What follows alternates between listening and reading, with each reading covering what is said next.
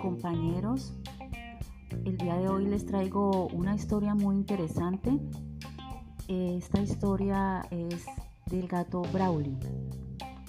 Resulta que el gato Braulio una vez salió en horas de la noche y se dirigió hacia una casa más o menos que quedaba a una cuadra. Eh, un vecino ahí tenía más gatos.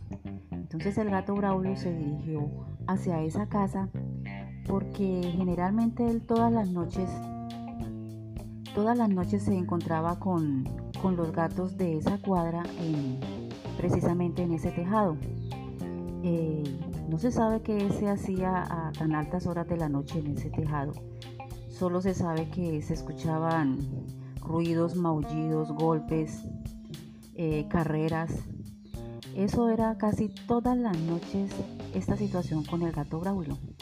Eh, prácticamente se consideraba al gato Braulio como el líder de la cuadra.